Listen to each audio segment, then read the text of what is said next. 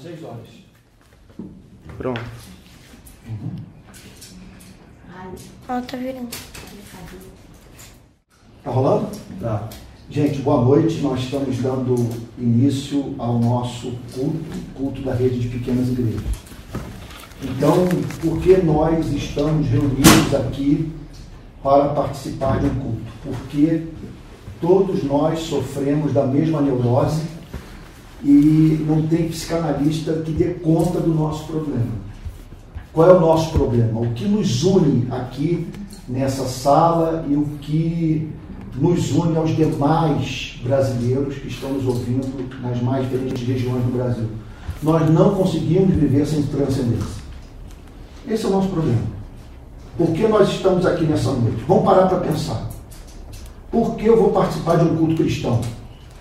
Porque a vida é insuportável para mim, sem transcendência, sem resposta para as grandes questões finais da existência humana. Quem sou, de onde vim, para onde vou. Nós estamos aqui porque a vida se nos afigura como absurda, sem um Criador, sem esperança de vida após a morte.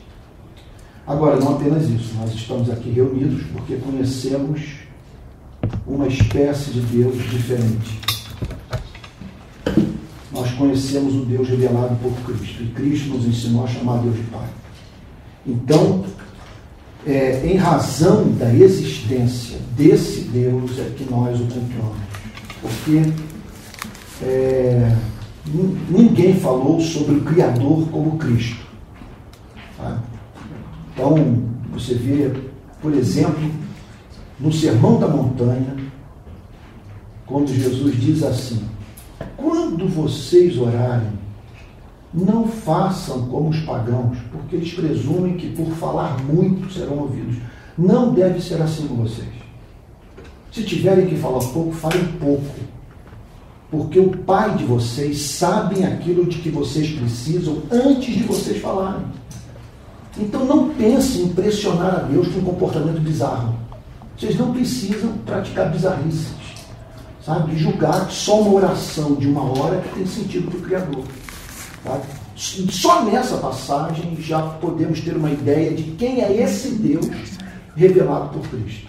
Tá? Então, por isso nós estamos aqui, porque temos fome e sede de transcendência, porque a mensagem de Cristo se nos afigura como razoável, e o Deus que Cristo revelou é um Deus fascinante. Nós vamos começar, portanto, cantando uma canção, ok? E, e, logo após nós vamos ter um momento de oração. Esse culto está sendo transmitido do bairro do Ipiranga, em São Paulo, né? e, e, e, nós estamos na casa de dois irmãos na fé, dois cristãos, então o Cláudio e a Fernanda. E nós vamos agora cantar uma canção e logo após ter um momento de, de oração. Tá bom? Vamos lá? Quem vai puxar a canção? Vamos lá, Théo, toca. Calma, já comecei.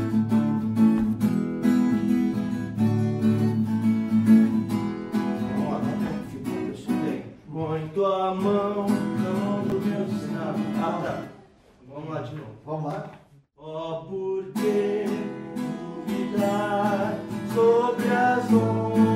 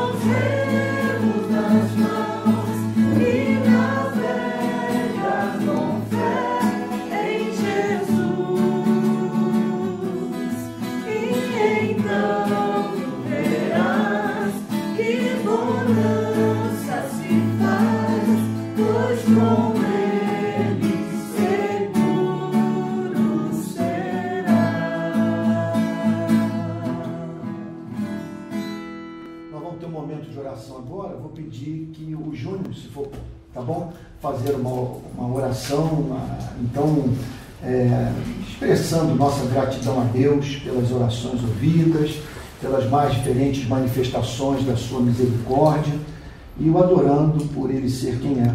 Né? Deus amável.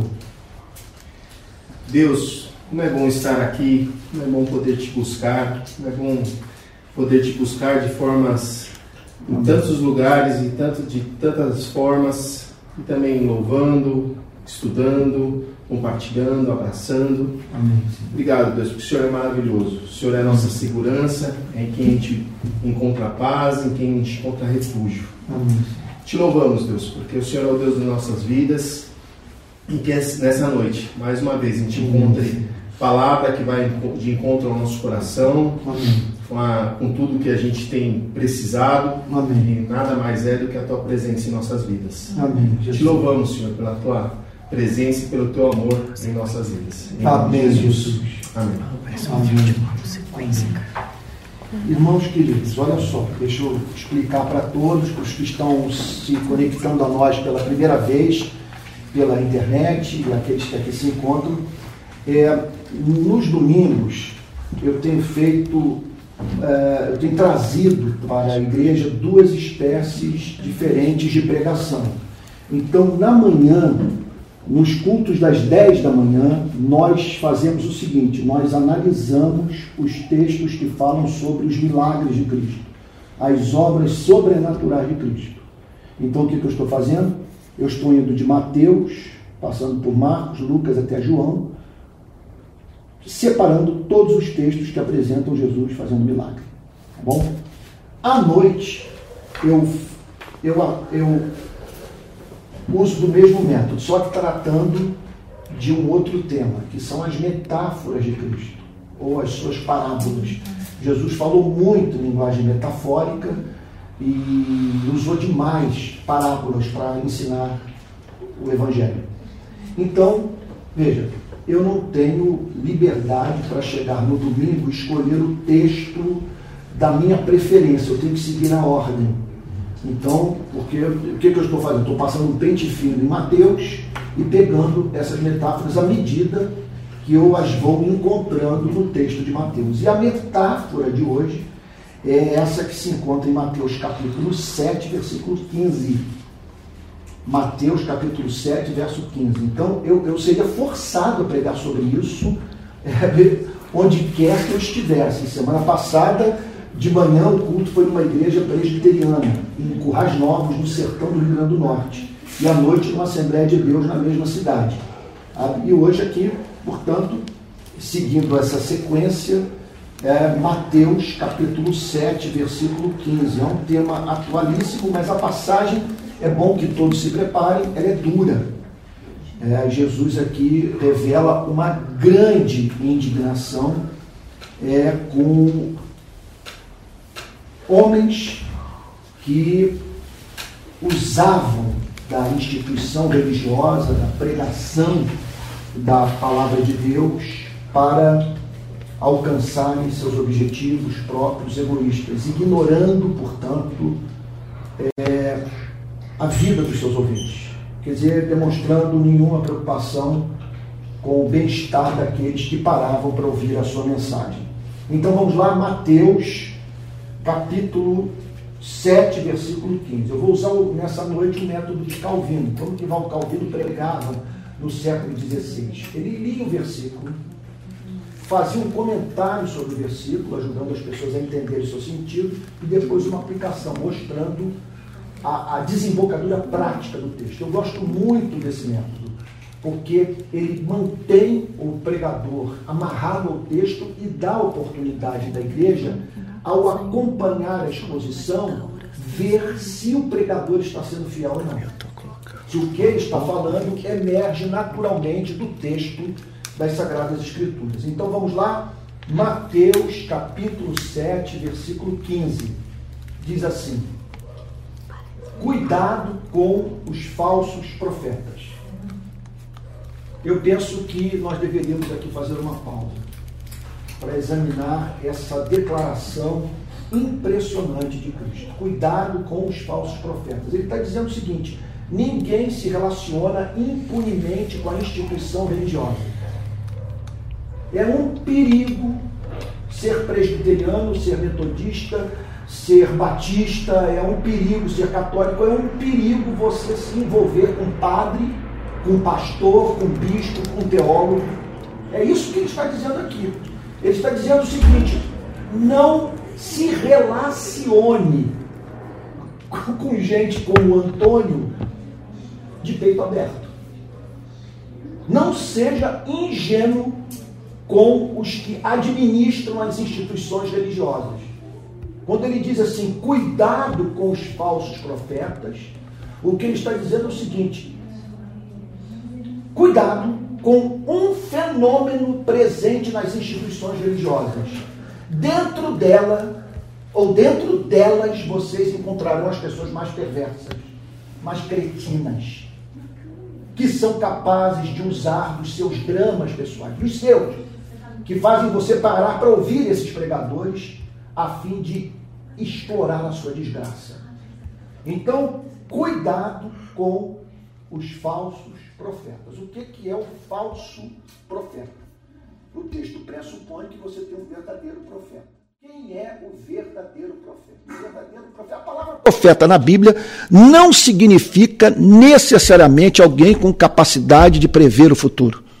Alguém que chega aqui, por exemplo, num encontro como esse e que revela uma habilidade de revelar os segredos do seu coração. Isso acontece. Eu já vi isso acontecer e acontecer na minha vida, pregando da pessoa sair da igreja indignada por julgar que aquele que a convidou para participar do culto havia batido tudo sobre sua vida para mim.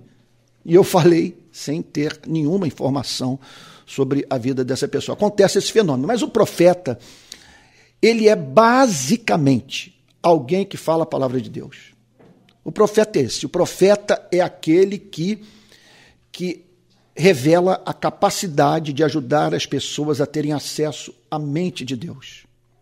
Há uma outra característica no profeta. Como a revelação já nos foi dada no Evangelho de Cristo, ele tem outra capacidade. Uma impressionante habilidade de, de extrair das Sagradas Escrituras aquilo que de mais importante as pessoas estão precisando ouvir naquele presente momento das suas vidas. Então o profeta tem muita sensibilidade, ele olha, ele olha para a cultura, ele olha para o país, ele olha para a cidade, ele olha para a vida da igreja e ele discerne o que as pessoas estão precisando ouvir naquele momento de suas vidas. Então, esse é um fato. Existem seres humanos que são capazes de ajudar as pessoas a entenderem a vontade de Deus. E se você identificar uma pessoa dessa em sua vida, eu diria a você que você é um, é um bem-aventurado, porque ter acesso à pregação da palavra de Deus através da boca de uma pessoa íntegra é um dos grandes privilégios da nossa vida. É uma grande expressão do amor de Deus para você, por você, pela sua família, você encontrar alguém de caráter e que seja capaz de expor o conteúdo das Sagradas Escrituras, de modo que você o entenda. Isso é uma grande manifestação do amor de Deus. Então, esse é um ministério tão importante que eu não sei o que seria da minha vida se não fosse a influência de certos pregadores que eu conheci. Sabe? Tem um no Brasil que me marcou muito, morreu faz alguns anos, o reverendo Antônio Elias, e de fora, aqueles que eu conheci, cujas pregações eu conheci somente pelos livros, como João Calvino, como um, um americano de, de, nome Jonathan Edwards, e dois, e um galês e um inglês. Um galês de nome Martin Lloyd Jones e um inglês de nome John Stott. Esses homens, eu diria que estão dentro de mim. Às vezes eu estou falando, eu não sei o que é a ideia minha, o que é a ideia deles, de tão imerso que eu estou no que esses homens ensinaram. Agora, existe o falso profeta. Veja só o que significa o seguinte: ele se apresenta como porta-voz da mensagem, mas ele é falso, ele engana, ele desvia as pessoas da verdade. Ele faz com que as pessoas conheçam Deus que mais se parece com o diabo. São falsos profetas. Eles fazem com que pessoas se relacionem com Deus, com Deus que não existe. Veja só, não é que eles são capazes de apresentar uma mensagem que ignora por completo vocabulário bíblico, que não se utiliza dos vocábulos bíblicos. Eles vão usar a terminologia bíblica, eles vão falar sobre graça, vão falar sobre justificação, vão falar sobre oração, vão falar sobre Cristo. Contudo, afastando aqueles que os ouvem do sentido que as Escrituras emprestam essas palavras. Gente, vamos pensar no que está em curso no nosso país e eu espero que eu não escandalize ninguém nessa noite. Mas associar Cristo ao armamentismo, você dizer que se o cristianismo entrar no Brasil, os cidadãos brasileiros passarão a portar arma de fogo. Quer dizer, e tudo isso em nome de Cristo, significa o seguinte: que você está falando sobre Cristo, mas não está pregando um Cristo real. Houve um ato público uh, ontem na cidade de Vitória, em nome de Cristo. Me parece, eu não estou certo com a presença do presidente da República. Na verdade, uma campanha em nome de Cristo, sabe, em favor do, da candidatura do atual presidente da República. E uh, o que rolou? levaram um revólver, uma réplica de um 38 gigantesco. Me parece que foi o que aconteceu, eu via isso aí em todos os jornais e tal. Um 38, no meio de um culto a Cristo. Quer dizer, transformando uma arma de fogo em símbolo da fé cristã, em solução para os problemas que os brasileiros enfrentam na área da segurança pública. Então, estão falando sobre Cristo, mas não estão proclamando o Cristo real. Eu me lembro da idade, na Idade Média, em que um, esse foi, inclusive, um dos motivos da reforma protestante. É, havia um, um, alguém que tinha sido enviado pelo Vaticano para a Alemanha e com a seguinte mensagem: assim que a moeda do pagamento da indulgência bate no fundo do cofre do purgatório, bate no fundo do cofre da igreja, a alma é libertada do purgatório. Lutero ficou ensandecido, porque eram pobres, desesperados com o estado espiritual dos seus pais mortos, dos seus avós, e o que eles faziam então? No seu desespero, atendiam aquele apelo, davam do pouco que haviam é, é, é obtido com seu trabalho para a igreja, julgando que com isso liberavam a alma dos seus antepassados do purgatório, ou então garantiriam com isso, com essa oferta, a sua própria salvação. Aí Lutero, então, eh, se dirige para a capela de Wittenberg e, e, e, e, põe as suas 95 teses fixadas na porta daquela capela, que existe até hoje, inclusive, onde está enterrado Lutero. Então, as 95 teses combatendo esse falso Cristo. Então, cuidado com os falsos profetas. Significa o seguinte: vamos lá, deixa eu resumir o ponto. Você vai ter contato com esse sujeito e ele vai arruinar sua vida. Vai destruir o seu casamento, sua família, ele vai manipular você. Ele, ele é um falso profeta, ele vai estar usando o nome de Cristo. E outra coisa, sabe? Não significa que ele vai ser um devasso. Não significa isso, não, porque isso seria muito alarmante. O que o caracteriza é que ele é falso. Ele é falso. Vamos lá, vamos lá. Veja o que, que Jesus diz em seguida. Que se apresentam a vocês disfarçados de ovelhas. O que significa, portanto, meu Deus do céu, isso é muito sério. É muito sério. Está me vindo uma expressão agora que eu não sei se é digna que eu use aqui. É uma expressão do Rio, não sei se seria escandalosa aqui em São Paulo. Eles são os vasilinas, são malandros tem aparência de ovelha. Você olha e diz: esse cara é gente boa. Sabe? Esse, cara, esse cara é do bem, porque você olha para uma ovelha. Por ele ter aparência de ovelha, você lida de modo desarmado com ele. Você abre a porta da sua casa para ele. Você dá os seus bens para ele. Você deixa ele ter acesso à sua intimidade. Você coloca os seus filhos para ouvi-lo. Você deposita dinheiro na conta dele, você investe nele, porque é uma ovelha. Ele, ele tem aparência de ovelha, ele, ele, ele, ele é gentil. Ele pode ser uma pessoa, inclusive, doce, positiva. Sabe? Aparência de ovelha e, e se apresentando como porta-voz da palavra. Agora, o Senhor Jesus declara que isso é um disfarce. O que Cristo. Gente, o que Jesus está dizendo é o seguinte: aqui, perdoe-me repetir. Cuidado com a igreja. Cuidado com a instituição religiosa. Porque você, sendo uma pessoa de alma religiosa, e esse é o meu caso, eu sou uma pessoa em busca de transcendência, a instituição me atrai. Eu, e foi isso que me levou para dentro dela e, e presumo que a todos vocês e os que estão nos ouvindo em casa, sabe? E nessa e no envolvimento com a instituição você tem contato com esses lobos, diz Cristo, olha só.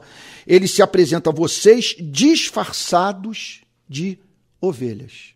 Eles aparentam ser uma coisa que não expressa o estado do seu coração. Então o que Jesus está dizendo aqui é sério. Ele, o que ele declara é o seguinte: que a probabilidade de você ser enganado é grande. Você vai raciocinar assim: não é possível que ele seja tão canalha. Você vai pensar assim: não é possível que ele seja capaz de fazer o que não passa pela minha cabeça fazer contra a vida de quem quer que seja. Esse que é o ponto. Então, cuidado com os falsos profetas que se apresentam a vocês disfarçados de ovelhas. O que significa o seguinte: que esses seriam os principais adversários da igreja, do verdadeiro cristianismo, do evangelho que os maiores inimigos são os de dentro, esses aos quais Cristo chama de falsos profetas. E ele prossegue dizendo: Mas por dentro são lobos vorazes. Mas por dentro são lobos vorazes. Isso é sério. Jesus não podia ter, sido mais incisivo, mais contundente, mais claro na denúncia que ele fez.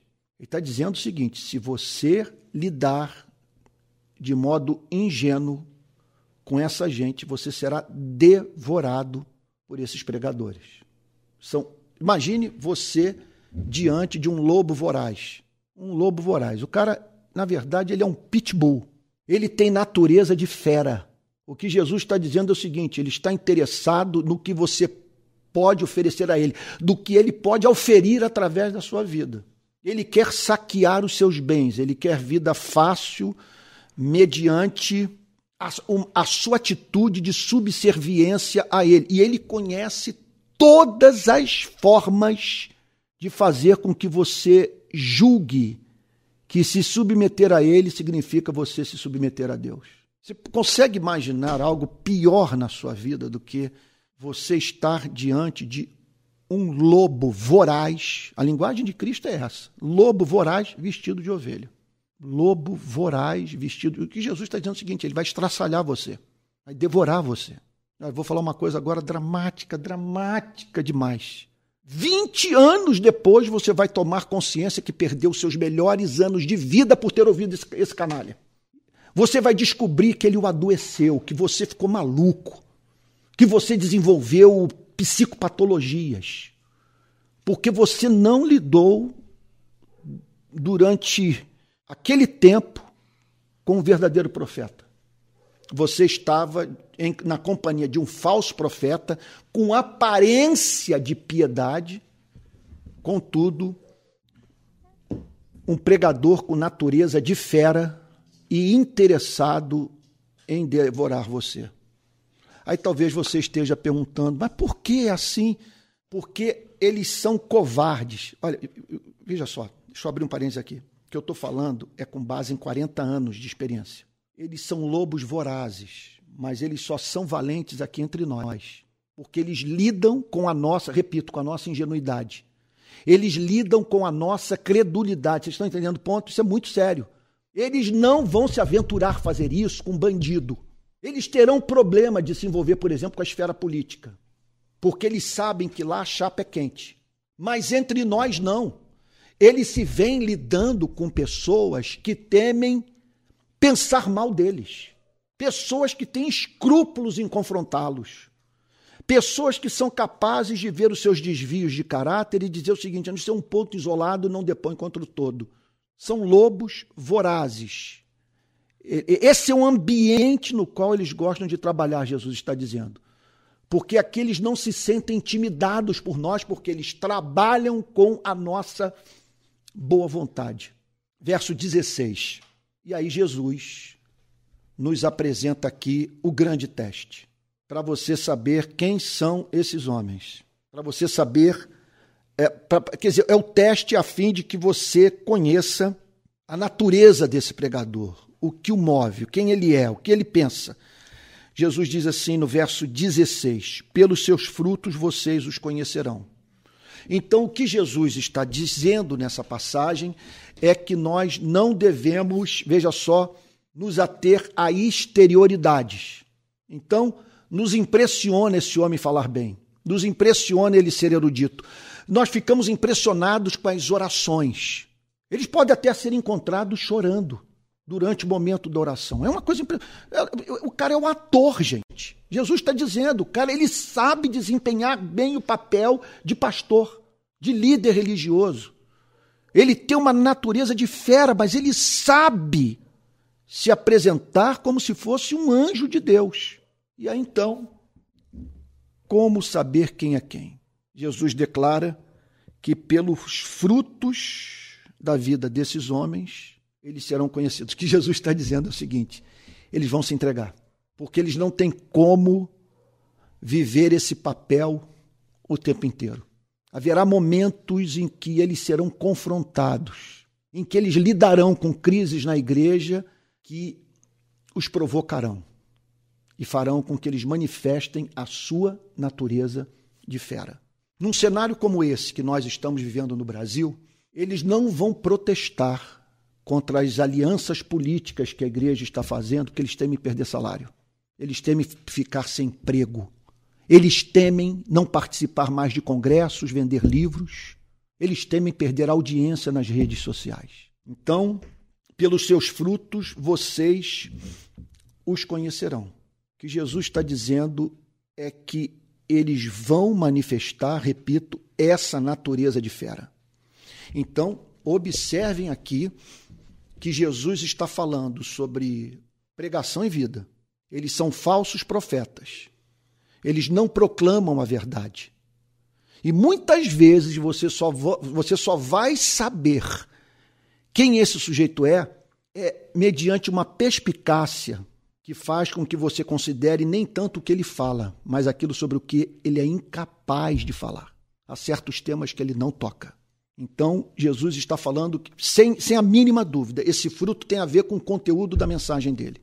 Por exemplo, eu diria que esse homem, difícil, eu, eu, eu não consigo imaginar esse homem subindo num púlpito ou numa reunião como essa para expor um livro inteiro da Bíblia. Ele não vai conseguir fazê-lo porque a exposição de um livro inteiro da Bíblia vai confrontá-lo. Vai fazer com que ele tenha que, num ponto ou outro, lidar com aquilo que contraria os seus interesses pessoais. Agora, por outro lado, veja só, Jesus fala sobre falso profeta. Por outro lado, Jesus fala sobre lobos vorazes, fala sobre caráter, fala sobre conduta. Jesus, com isso, está dizendo que eles têm uma natureza perversa e que essa natureza perversa se manifestará. Pois bem, pelos seus frutos vocês os conhecerão. E aí a lógica. Qual é a lógica dessa declaração? Qual é o fundamento do que Jesus acabou de dizer? Jesus usa assim uma metáfora de fácil entendimento e que nos ajuda a entender definitivamente o ponto. Olha só, por acaso se colhem uvas de espinheiros? Vocês já viram alguma coisa, uma coisa dessa natureza acontecer? Ou figos de ervas daninhas? Observe o que Jesus está dizendo. Ele não está. A pergunta não é se colhem uvas de laranjeiras. Ele está falando uvas de espinheiros. Ele está dizendo o seguinte: esse cara tem uma natureza espinhosa. Se você for lidar com ele, você será ferido.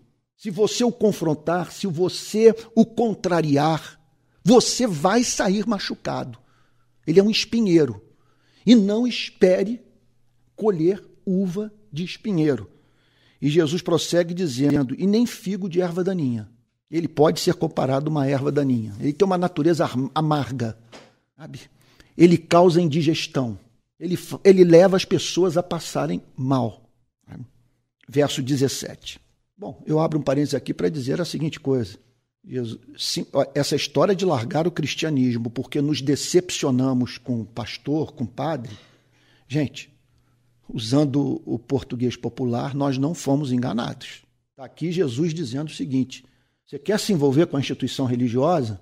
É com esse tipo de gente que você vai lidar, não o tempo todo, mas você vai encontrar esse tipo de ser humano nas instituições religiosas. Não fomos enganados.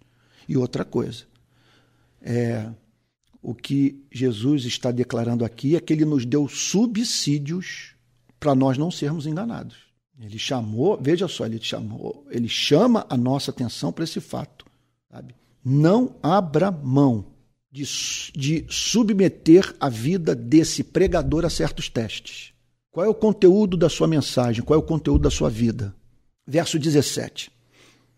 Assim, toda árvore boa produz frutos bons, porém a árvore má produz frutos maus.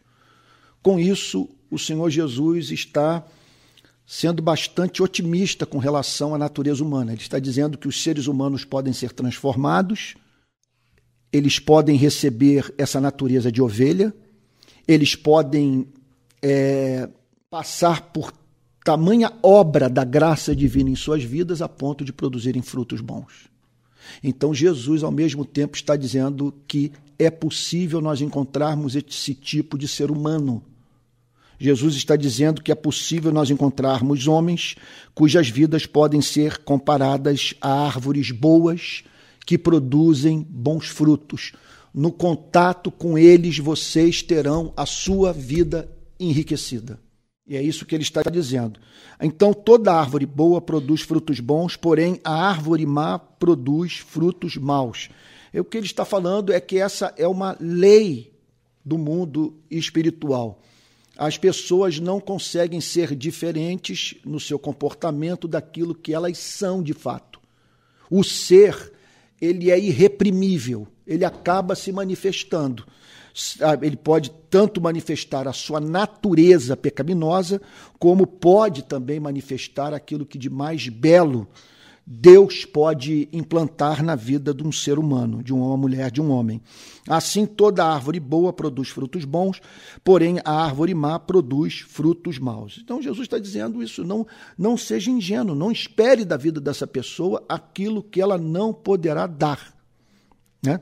Verso 18: A árvore boa não pode produzir frutos maus com isso, Jesus está falando sobre a necessidade imperiosa dos seres humanos serem regenerados. Que não existe essa história de uma pessoa que não foi regenerada produzir frutos bons. Bom, aí talvez você esteja pensando, mas eu mesmo tenho essas experiências na minha vida. Meu pai teve uma irmã chamada Nilceia, quem a gente chamava de tia Nilceia. Foi uma das pessoas mais encantadoras que eu conheci na minha vida. Até onde eu saiba, Tia Nilceia não frequentava igreja, eu nunca vi Tia Nilceia com a Bíblia na mão e tal, mas foi uma pessoa de fundamental importância na vida da minha família. A lembrança que eu tenho dela é da pessoa mais doce que eu conheci, Tia Nilceia. Então, o que Jesus está dizendo aqui é que a árvore boa não pode produzir frutos bons. O que, que é um fruto bom? Fruto bom representa a pura manifestação do caráter de Deus. Fruto bom é aquela prática de uma boa obra que pode ser considerada como tal. Fruto bom é o que viabiliza a vida humana, o que promove a felicidade do próximo. Agora veja só. O fruto, ele só é considerado bom quando ele visa a glória do criador. Isso é muito importante. Hebreus capítulo 11, 6 diz assim: Porque sem fé é impossível agradar a Deus. Porquanto importa que aquele que se aproxima de Deus creia que ele existe e que se torna galardoador daqueles que o buscam. Então, Deus é comparado na Bíblia a um marido que não espera da esposa apenas fidelidade. É um marido que espera da esposa amor. Então, é, por isso, esse elemento de amor pelo Criador é essencial na boa obra. Aquele que foi regenerado faz o que faz porque ele ama Deus, porque ele quer fazer Deus sorrir. Então a árvore boa não pode produzir frutos maus e a árvore má não pode produzir frutos bons. Jesus não está dizendo aqui que a vida do regenerado é tornada perfeita. O que ele está declarando aqui é que o que caracteriza a vida dessa, dessa pessoa como um todo, na maior parte do tempo, é a prática da verdade. Não é que essa. Veja só, nós não podemos também esperar dos verdadeiros profetas um comportamento irrepreensível, porque não há quem deixe de pecar. Todos estão. É, é, tem suas lutas, tem suas fraquezas. Você pega as biografias dos grandes homens aí, mulheres que Deus usou, todas essas biografias têm como característica é, uma profunda expressão de, de humildade. Essas pessoas, o que mais surpreendeu essas pessoas em suas vidas foi o fato de Deus as ter usado apesar de quem elas eram. É o que elas dizem, sabe? Então, Agora, o que significa é que o teor da sua vida é esse: produz bom fruto. Quando erra, ela pede perdão. Sabe? Quando erra, ela pede perdão.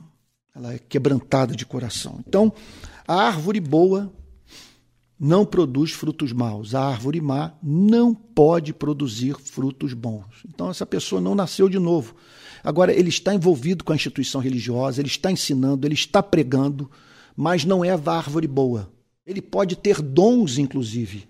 Ele pode ter dons espirituais e, e, e, e, é impressionante. Ele pode ser usado até em obras milagrosas, mas é, é, mas é árvore má e por isso não pode produzir frutos bons. E aí Jesus conclui o pensamento dizendo: toda árvore que não produz bom fruto é cortada e jogada no fogo.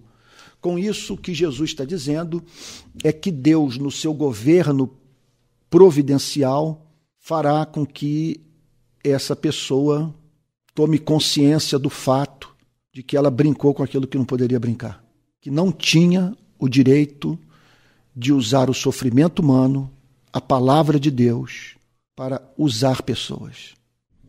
O que Jesus está dizendo é que o juízo será severo sobre a vida de todo aquele que usou o nome de Deus em vão que brincou com a igreja. Ele está dizendo que toda árvore que não produz bom fruto é cortada e lançada no fogo. Observe o que ele está dizendo aqui, que é uma boa reprimenda para nós protestantes, para nós evangélicos, que tanto enfatizamos a justificação pela fé.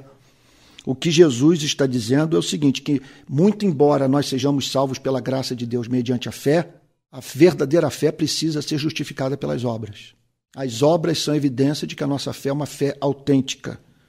E esses que não produzem bons frutos evidenciam que nunca foram regenerados, que não nasceram de novo, que não receberam uma nova natureza.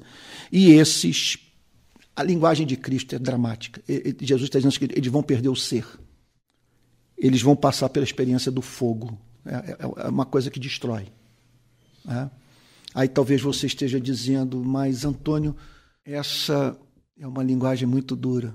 Sempre que eu penso nessas passagens e pessoas escandalizadas de Jesus usar a linguagem do juízo, eu fico pensando o seguinte: será que eu me escandalizaria se ouvisse essa pregação em Birkenau, em Dachau, em Auschwitz, sendo dirigida por um soldado alemão introduzindo pessoas em câmaras de gás? Ou quando eu vejo essa orgia que está em curso no Brasil?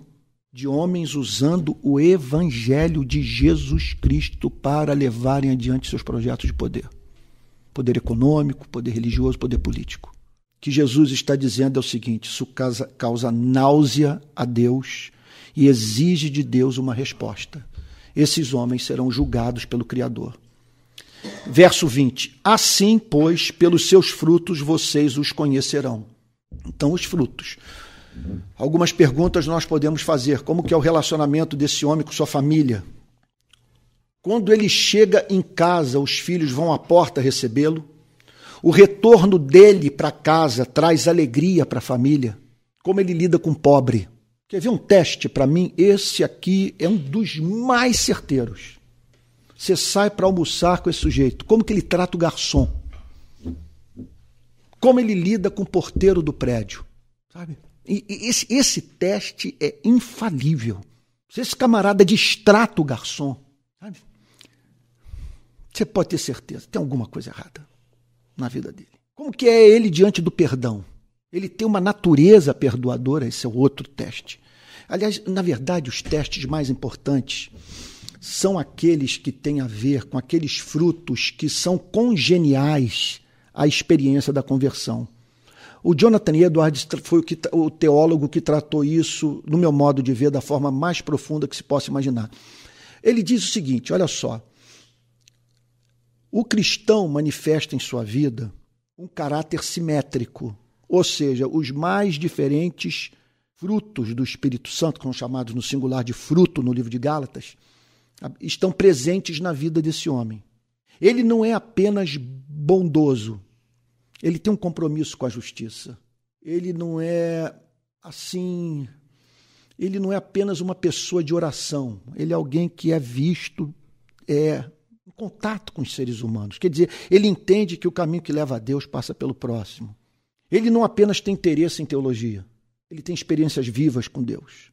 Ele conhece a Deus. Mas Jonathan Edwards diz o seguinte: contudo, há certas virtudes que devem estar presentes na vida do que nasceu de novo em razão da natureza do encontro que os que nasceram de novo tiveram com Cristo. Ele diz o seguinte: que esse encontro, gente, isso é tão importante. Eu acho que não há nada que eu possa falar nessa noite mais importante do que eu vou dizer agora.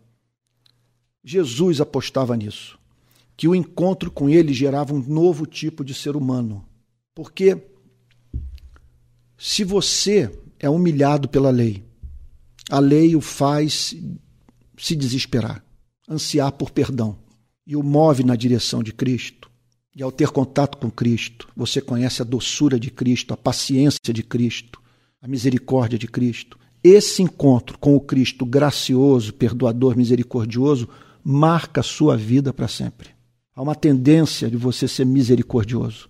Há uma tendência de você ser perdoador. Há uma tendência de você ser paciente. Porque você conheceu um Cristo perdoador, misericordioso e paciente. Vocês estão entendendo o ponto? O que, Jesus, o que, o que Jonathan Edwards diz é que essas virtudes são virtudes especialmente evangélicas que tem a ver com o encontro dos seres humanos com o Evangelho.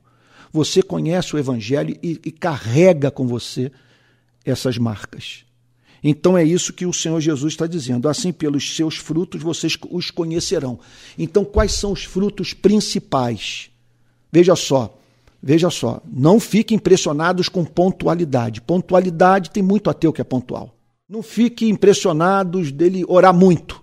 Orar muito a Bíblia fala que os fariseus jejuavam duas vezes por semana. A Bíblia apresenta até demônio orando. Também não quer dizer muita coisa. Isaías chegou ao ponto de dizer que, que hum, Israel, sabe, quer dizer, organizava os seus cultos solenes, sabe, mas é, sem a compreensão do fato de que Deus abomina a iniquidade associada a culto solene. Então, ter cultos, dons espirituais, não fique impressionado com isso. Sabe? Outra coisa, esse sujeito tem muita preocupação com a moral, sabe? com os bons costumes. Olha, tome cuidado de você assim confundir um moralista com um santo. Agora, o que, que é infalível? Eu poderia dizer o seguinte: o que, que é infalível na vida desse homem? Em primeiro lugar, sem a mínima, sem a mínima dúvida, em primeiro lugar, é, é o seu compromisso com o Evangelho. Então veja só, ele não é um pregador de Moisés, ele prega Jesus Cristo. Essa é a primeira coisa, você tem que saber o que, é que ele está pregando, qual é o conteúdo da mensagem. Agora, o segundo lugar, procure na vida desse homem aquelas virtudes que, em geral, estão presentes na vida do cristão. E as virtudes que estão especialmente presentes na vida dos cristãos são aquelas que fluem do encontro com Cristo. É uma espécie de encontro que faz com que o ser humano carregue para sempre as marcas dessa redenção. Então, que frutos são esses? Um espírito perdoador. Pelos seus frutos vocês os conhecerão. O fruto essencial é o espírito perdoador. Eu diria para você o seguinte: se essa pessoa tem dificuldade de perdoar, ela não entendeu nada, nada, absolutamente nada. Ela nunca se viu como perdida diante de um Deus irado. Outro ponto: se essa pessoa não é paciente, e ainda usa o seu temperamento como justificativa ou o fato de ter o sangue de sei lá de qual país do mundo ou de qual região do Brasil. Essa é a minha natureza, eu sou assim. Não cola. Não rola isso na vida do cristão verdadeiro. Porque ele teve um encontro com o Cristo infinito em paciência. Ele sabe que só não morreu porque Deus é longânimo. Então ele tem a tendência a ser paciente, ele não se exaspera. Ele, sabe, outro ponto Outro ponto, esse para mim, gente, esse, esse aqui é infalível, infalível. O nascido de novo é misericordioso. Ele, ele, ele, se compadece de quem sofre. Esse sujeito pode pregar como anjo, ele pode ser calvinista, ele pode ter decorado a confissão de Westminster, mas se lhe falta esse elemento de misericórdia, é falso profeta. É lobo vestido de ovelha, porque é impossível quem teve o encontro com Cristo não se compadecer do pobre, não se compadecer do enlutado, não se compadecer do enfermo. É impossível, gente. É isso que Jesus está dizendo. Você vai conhecer essa pessoa pelos frutos. E observem, observem, que há frutos que nós encontramos em ateus. Você não precisa ser regenerado para manifestá-los em sua vida. Jesus diz o seguinte: olha, essa história do cristão ser simpático com, a, com aqueles que lhe são simpáticos, olha, você vai encontrar isso no mundo inteiro. Você não precisa nascer de novo para tratar bem quem o trata bem. Esse não é o ponto. Então, há uma espécie de virtude que, que está amalgamada à nossa natureza humana. Por sermos homens, em geral, nós amamos nossos pais, nós amamos os nossos filhos e nós amamos aqueles que nos amam. Onde que entra a ética evangélica? Naquela marca deixada pelo encontro com Cristo, que faz com que surja um tipo de homem diferente, um tipo de mulher, obviamente, que são seres que carregam as marcas do encontro com Jesus. E em especial essas: humildade, humildade, misericórdia, perdão, paciência. Porque, repito, esses frutos são congeniais à experiência de novo nascimento. Vou dar um exemplo para vocês, de uma outra área da vida. É uma história até que me faz, às vezes, ter vontade de chorar, às vezes até choro. Né? O sertão do Nordeste está motorizado. O sertanejo trocou o jegue pela moto. Então você vê 125 no sertão inteiro. Agora é comovente ver como o nordestino sertanejo lida com jegue. Não toque nele. Nós devemos a nossa vida a esse animal. Ele carregou os nossos pais, os nossos avós, os nossos bisavós. Nós devemos tudo a ele. Vai falar com o sertanejo sobre certos assuntos. O sertanejo que passou pela fome, como Cláudio e eu vimos nessa viagem, é um ser diferente. Quem um dia comeu palma, viveu apenas de rapadura e farinha, que o painho trazia à noite depois de ter passado o dia na roça, traz consigo as características desse tempo. Sabe? A marca. E outro ponto, a solidariedade entre eles. Aliás, costuma-se observar que os pobres ajudam mais os pobres do que a classe média e os ricos os ajudam. Eu vou fazer a pergunta para vocês, a sala inteira sabe qual é a resposta. Porque os pobres são solidários com os pobres. Na minhas nas minhas andanças com o Brasil, Cláudio e eu vimos isso nas favelas de Maceió semana passada, no sertão do Nordeste. É impressionante a solidariedade que existe entre eles. É a melhor parte do Brasil, é o pobre. Melhor parte do Brasil. É onde nós encontramos o Brasil mais bonito. De você entrar na casa da pessoa que perdeu tudo.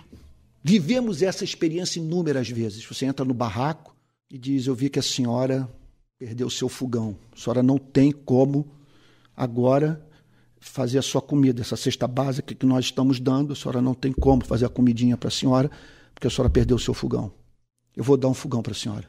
Eu não, né? Dinheiro que é depositado, eu, eu até digo, esse dinheiro não é meu. Esse dinheiro é de gente que me ajuda. Agora eu percebo que a senhora também perdeu a geladeira. Não, moço, geladeira não. Eu consigo recuperar a geladeira. Eu vi isso em todas as casas que eu passei. Em nenhuma casa que eu passei, eu, Cláudio e eu, nós vimos pessoas tornando a situação mais. a situação pior do que já era. Não, a minha geladeira eu dou conta. Esse armário eu consigo consertar. O que eu estou precisando é do fogão. Não, eu, eu, moço, o que eu estou precisando é de colchão. Você entrava na casa, o colchão impregnado de água de esgoto, de água da chuva, e eles põem o colchão dentro de casa não tem circulação de ar, não tem luz do sol. Então é um cheiro de mofo que não aparece nas filmagens. Bom, essa solidariedade entre os pobres, ela, ela, tem, ela, ela é resultado desse sentimento em comum.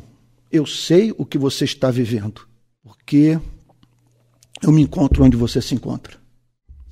Eleve isso aí, o o infinito e você terá uma ideia do que é uma pessoa que teve um encontro com Cristo diante do seu semelhante. Porque ela tem uma tendência a ser misericordiosa? Porque ela sabe que foi objeto da misericórdia de Cristo. Tem um hino que a gente cantava antigamente que dizia assim: A minha alma estava longe do caminho de Deus.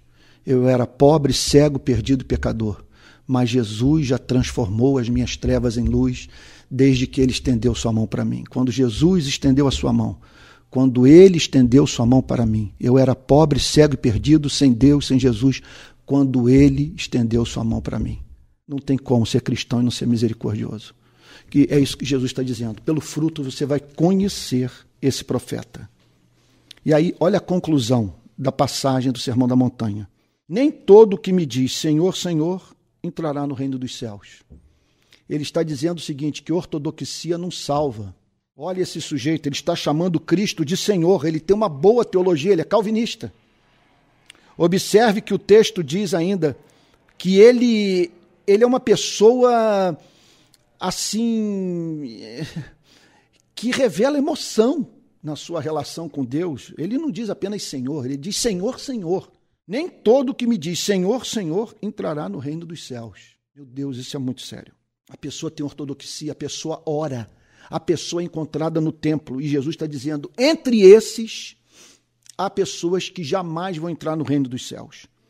Mas aquele que faz a vontade de meu Pai que está nos céus. Ou seja, o principal fruto do novo nascimento é a obediência. Não há nada. Olha, você pode alguém chegar e dizer: Olha, eu vi o anjo escrevendo o nome de Fulano no livro da vida, eu tive uma visão. Um não, não, há nada. Não, ele, ele tem dons extraordinários, ele é impressionante. Eu vi a pessoa ser curada na oração que ele fez. O que Jesus está dizendo é que a maior evidência que uma pessoa nasceu de novo, veja, não é ortodoxia, não é orar muito, embora orar seja importante, seja essencial Veja, não é frequentar a igreja, sabe? Não é, não é conhecer teologia, não sabe nem dons espirituais. A maior evidência é obediência. É fazer a vontade do Pai. Não é reproduzir a cultura religiosa da igreja. É fazer a vontade do Pai, a vontade revelada pelo Pai na sua palavra. Olha a conclusão da pregação. Muitos naquele dia, qual dia? O dia do juízo final. Né? Eu diria que esse dia é uma exigência da razão. Porque esse dia é uma exigência da razão. Porque se Deus é santo, vai ter que haver um julgamento. Muitos naquele, naquele dia vão me dizer: Senhor, Senhor, nós não profetizamos em seu nome. Olha como que essa passagem né, está dentro desse do grande tema do, do, do, do, do ministério, do antiministério do falso profeta. Então, muitos naquele dia vão me dizer: Senhor, Senhor, nós não profetizamos em seu nome. Senhor, nós não proclamamos a verdade do seu nome. Nós não pregamos a sua palavra, em seu nome não expulsamos demônios. Quer dizer, eles estão falando de coisas que eles testemunharam. Gente, isso é sério demais. Eles estão dizendo o seguinte: que nós não devemos nos dar por satisfeitos com performance, que nós podemos ter um desempenho impressionante na obra missionária, sabe? E, e contudo, é, essas proezas que realizamos não serem evidência de que nós passamos por uma experiência de novo nascimento. Em seu nome não fizemos muitos milagres. Olha o que o, que o texto está dizendo é o seguinte: que, que incrédulos podem ter dons espirituais. O que o texto, por isso que nós encontramos Saul profetizando Balaão profetizando, Judas operando milagres. O que Jesus está dizendo é que os dons espirituais não são sinal de novo nascimento. Então lhes direi claramente, sem espaço para dúvida, eu irei direto ao ponto. Eu nunca conheci vocês. O que, que significa nunca conheci vocês? Esse conhecimento é o conhecimento íntimo, não é o conhecimento que é fruto da onisciência. A Bíblia usa o verbo conhecer nessa forma, nesse sentido de intimidade. Por exemplo, você conhecer sexualmente alguém. Quer dizer, você conhecer alguém do ponto de vista de um amor deliberado, de uma dedicação a uma pessoa. Eu conheci, eu o reconheci. Eu sei quem você é. Então ele está dizendo o seguinte: que naquele dia haverá quem é quem vai ouvir. Eu nunca conheci vocês. Meu Deus, eu nunca conheci vocês. Enquanto eles profetizavam, enquanto eles expulsavam demônios, enquanto eles operavam milagres, enquanto eles construíam catedrais, enquanto eles organizavam seus congressos, enquanto eles formavam uma denominação, eu nunca conheci vocês, em nenhum momento eu, eu os vi prestando culto a mim através das obras que vocês realizavam. E aí a parte final é dramática. Afastem-se de mim. Esse afastem-se de mim é, simplesmente é você ficar privado da luz do sol. Você ficar privado do ser mais excelente que existe, mais amável. Afastem-se de mim vocês que praticam o mal. Veja só, embora profetizem, embora expulsem demônios, embora operem milagres, embora é, é, preguem em alguma extensão a verdade, mas vocês praticam o mal. Eu não tenho a mínima dúvida que isso está em curso no protestantismo brasileiro. Nós ficamos muito impressionados com as façanhas que esses homens é, realizam. É uma proeza como consegue reunir tanta gente. Mas o que o Jesus está dizendo é que eles vão levar um susto um dia e com terror tomarão conhecimento que eles brincaram com que não se pode brincar. Bom, é claro que eu leio essa passagem, né? eu penso em duas coisas. Primeiro lugar, eu não quero ser o protagonista dessa história, eu não quero viver isso. Então eu não quero me dar por satisfeito que as pessoas estão me ouvindo. Eu estou dando entrevista porque pessoas me respeitam em razão das coisas que eu realizo por aí e tal. Quero saber o que, que os meus amigos íntimos têm a dizer ao meu respeito, minha esposa, meus filhos. O que eu sou, o que eu demonstro ser quando eu sou contrariado, quando eu estou à mesa, quando eu me vejo de alguém que sofre. Né? Então, essa é uma aplicação prática de nós não nos darmos por satisfeitos por sermos industriosos na, na instituição, não nos darmos por satisfeitos por Deus realizar, e eu diria Deus mesmo, realizar essas obras através das nossas vidas. Dom espiritual não é sinal de novo nascimento. Agora, vamos pensar de uma outra perspectiva. É nós lidando com essa gente. Que não sejamos ingênuos. Né?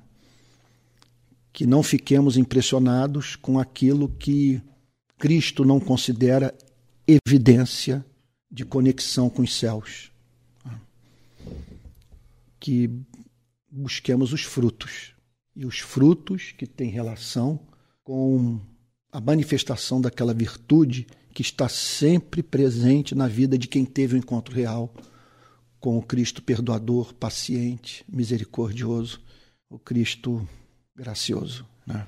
Então, que Deus nos ajude também a olhar para esse cenário todo e não ficarmos surpresos. Não temos que ficar surpresos, nem com crise de fé, sabe? nem largando igreja por causa de, do que essa canalha está fazendo com o evangelho no Brasil. O que Jesus está dizendo é que seria assim. Que seria assim.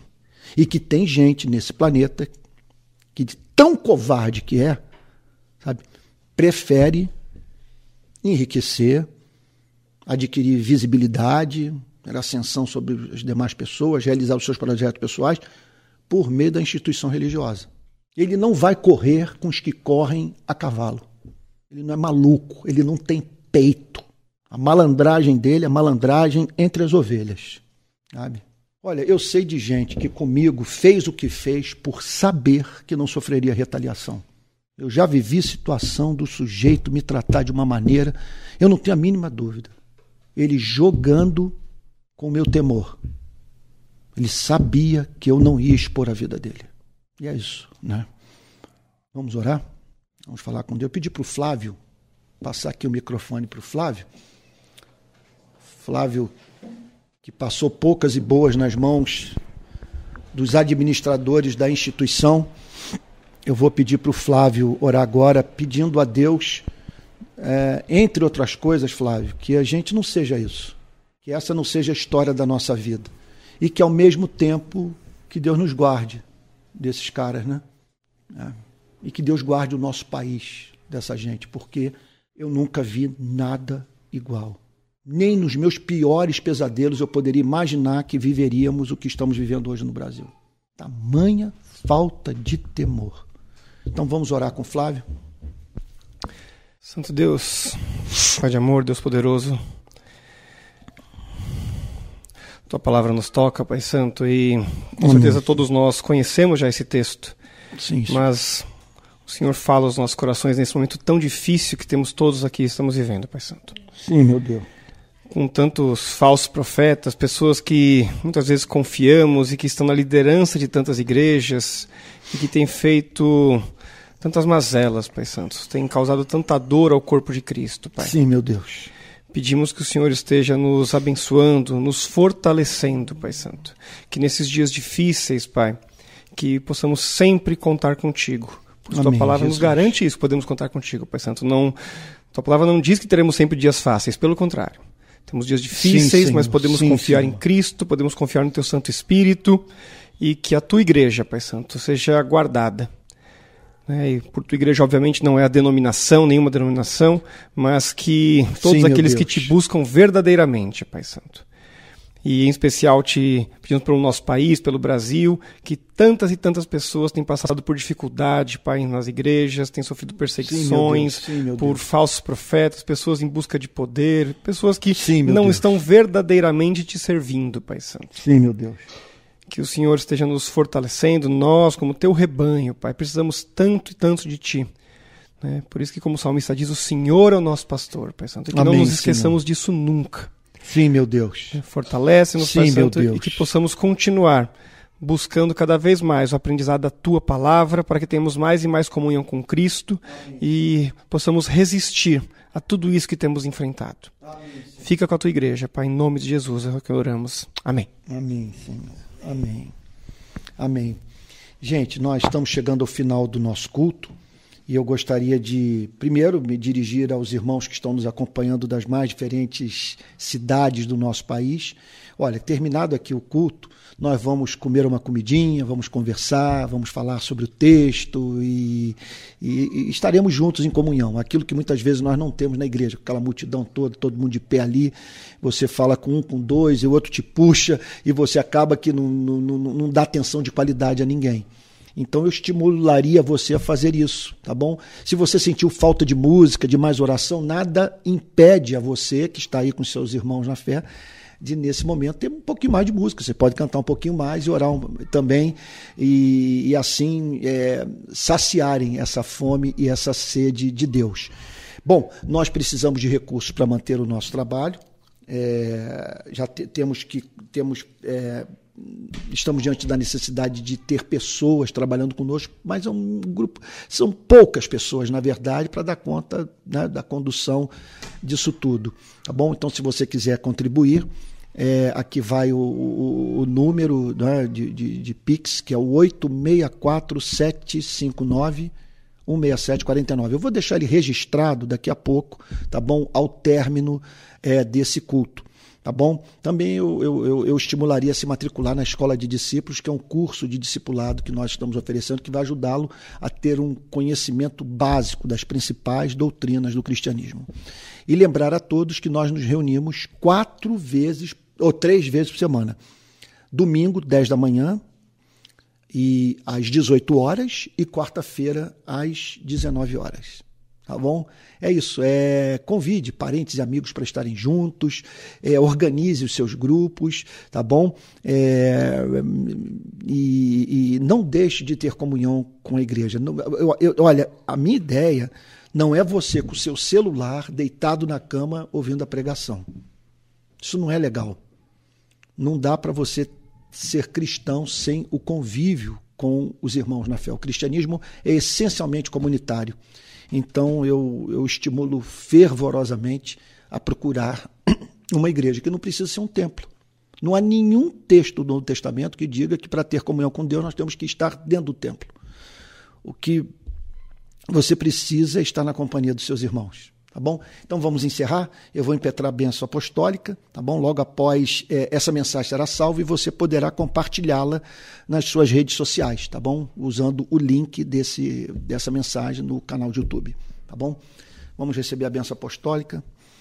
Senhor, nós te agradecemos de todo o coração pela riqueza da tua palavra, pela forma honesta com que Cristo lidou com esse fenômeno da das instituições religiosas, a presença de falsos profetas no seio das igrejas. Nós, Senhor, te agradecemos pelo alerta, pelo subsídio que Deus, que Cristo nos deu uh, para lidarmos, Senhor, com esse lado tão tão difícil, tão duro, Senhor. Essas decepções nos ferem tanto Senhor, mas nós pedimos também que não sejamos os protagonistas desses escândalos, Senhor. Ó Deus querido, que manifestemos obediência na nossa vida. Que esses frutos tão basilares, tão essenciais para a fé cristã, a misericórdia, o perdão, a paciência, Senhor. Ó Deus, a, a, a humildade, Senhor, que estejam presentes nas nossas vidas. Senhor, e que a nossa vida ornamente o Evangelho e que seja uma recomendação do Evangelho. Que sejamos a cidade edificada no monte, Senhor. Que pessoas sejam forçadas a ver a tua beleza refletida em nós em razão da forma como vivemos a nossa fé.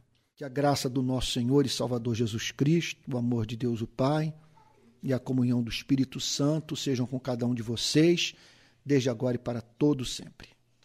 Amém. Tá bom? Uma boa noite, fique com Jesus, tá bom? E agora nós vamos ter a nossa comunhãozinha aqui deliciosa, tá bom? Valeu, Deus o guarde.